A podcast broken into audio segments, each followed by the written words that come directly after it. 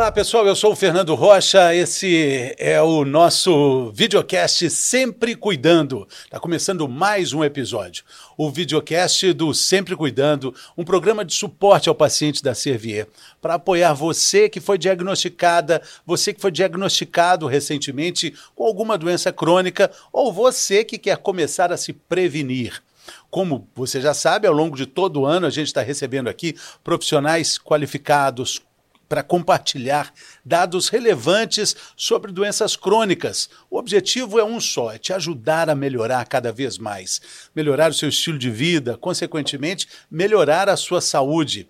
Além do programa completo aqui no YouTube, você também pode ouvir os nossos episódios no seu serviço de streaming de música preferido. E também aqueles pequenos vídeos, os chamados cortes nas redes sociais. É só buscar por Sempre Cuidando, que aí você vai nos encontrar nesses canais também.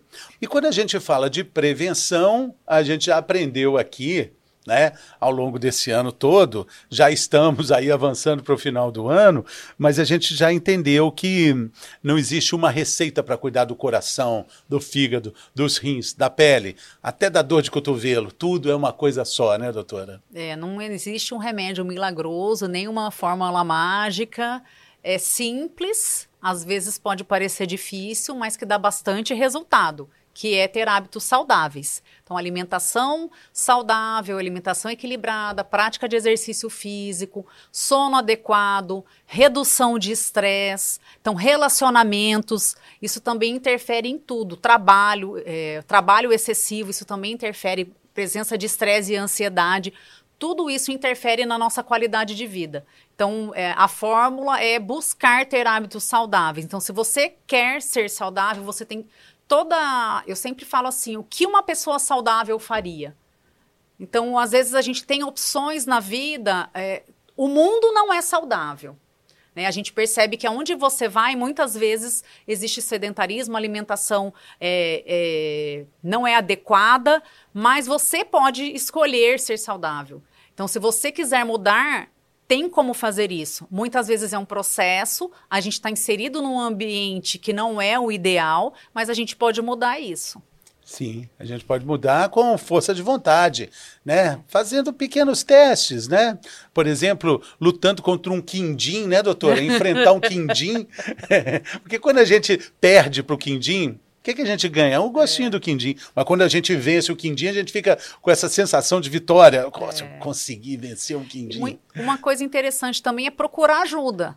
Né, que tem pessoas que acham que vão conseguir sozinhas e às vezes é mais dificultoso. Então, tem profissionais é, multi-especialidades e profissionais específicos que eles ajudam a te a te fazer seguir por um, por um caminho melhor, por um caminho que tenha menos sofrimento, que gere menos sofrimento, e você vai conseguir atingir aquele seu objetivo, que é o quê? Que é você ter memória quando você tiver mais velho, que é você poder levantar do sofá, é, sem esforço quando você tiver mais velho, para você poder andar no shopping sem apoio quando você tiver mais velho, você poder levantar seu neto quando você tiver mais velho. Então, se você tiver hábitos de vida saudáveis, a chance de você fazer isso é muito maior. Então, você tem que pensar no seu futuro antes de pensar no presente agora. Que a gente vai viver mais, né? É. Gente, isso, é, isso é fato. Agora, nesse mês de outubro, é, a gente está entendendo né, que a mulher precisa colocar é, na lista de cuidados a visita, já que a gente está falando do outubro rosa, a, a, a visita ao cardiologista. Tem que é, colocar sim. É, é, um item importante de cuidado, na rotina de cuidados. Mas a pergunta é: a partir de quando, doutora? A gente sugere, geralmente, a partir dos 30 anos, a mulher já pode fazer a primeira avaliação com o cardiologista. As pessoas que têm diagnóstico de outras doenças que estão relacionadas como fatores de risco para doenças cardiovasculares, elas podem ir a, a, partir do diagnóstico.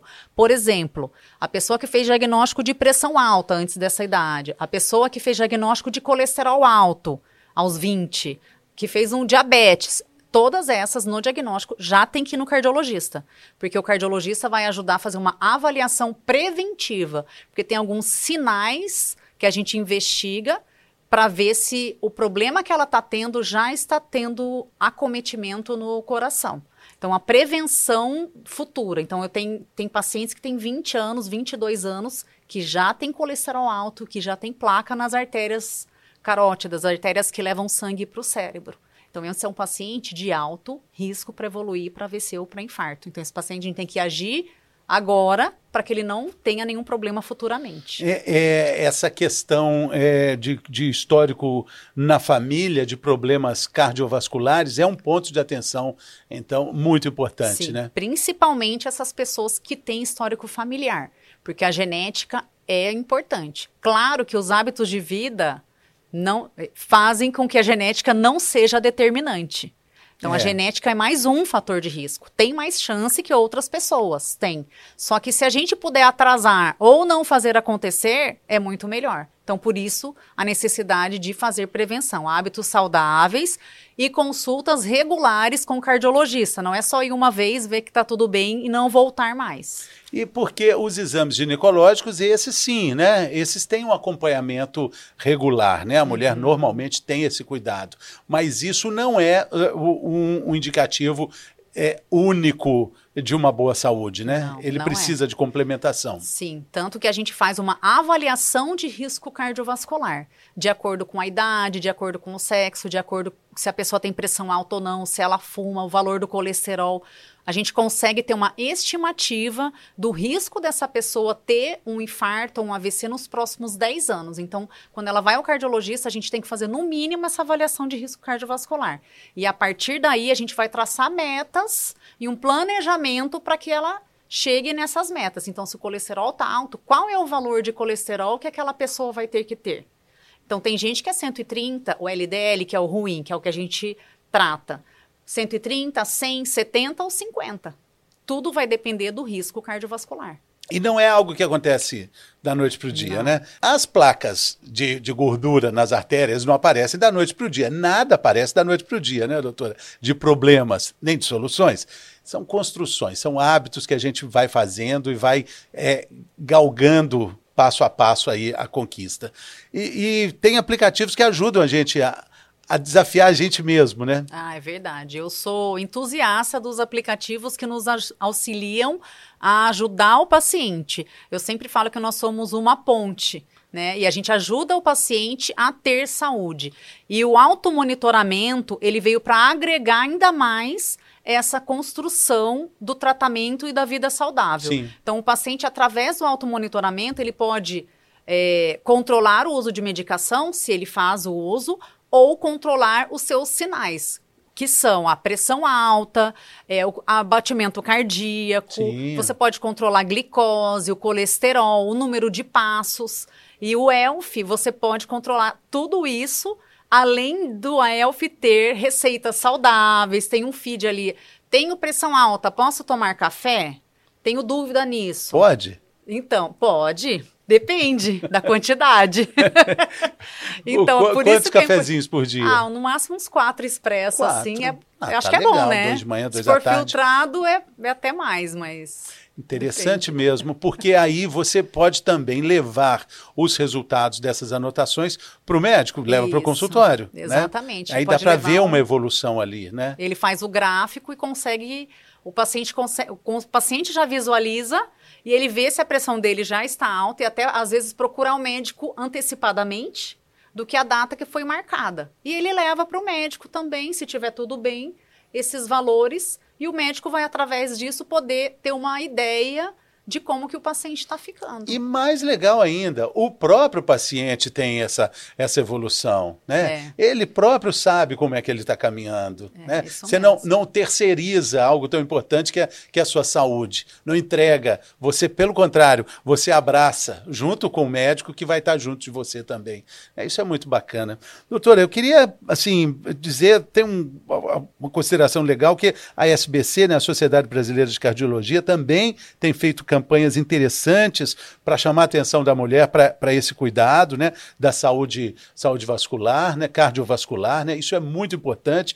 A, a gente sabe que Outubro Rosa é o, mês dedicado a, a, a esse chamamento e, e agora a gente está reforçando isso com relação à saúde cardiovascular. Queria que senhor deixasse uma mensagem final aqui sobre tudo isso que a gente falou, sobre esses cuidados importantes, sobre essa força feminina que precisa é, é, é se reverter para um autocuidado cada vez mais eficiente. É exatamente isso. Eu acho que a mulher, ela tá, é, nos dias de hoje, a gente fala sobre empoderamento feminino, né? Que ela tá empoderada em tantas áreas, em tantas áreas da vida dela, mas que a saúde, ela tem que estar tá em primeiro lugar. Antes de tudo, a saúde em primeiro lugar. Porque se você não tiver saúde, você não vai conseguir cuidar de ninguém.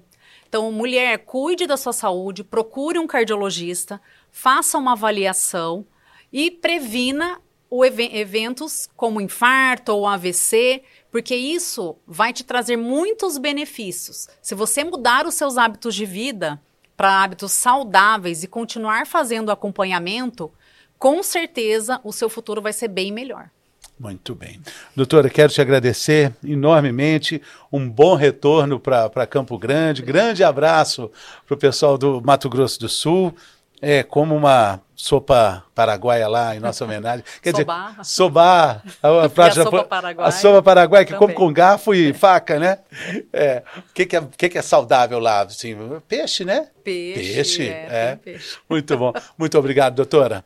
Alastê, valeu, até a próxima. Quero agradecer também a sua companhia. É, fica o convite para que você é, compartilhe com mães, irmãs, tias, filhas, todo esse conteúdo que a gente falou aqui, informações muito úteis para a sua saúde, informação útil e re relevante sobre saúde e qualidade de vida. Convite também para você acompanhar a gente pelo Instagram. O Instagram nosso é o arroba sempre cuidando Servier, com conteúdos diários para te ajudar a lidar com hipertensão, diabetes e angina. Ficamos por aqui, mas também sempre voltamos por aqui. Até a próxima. Saúde!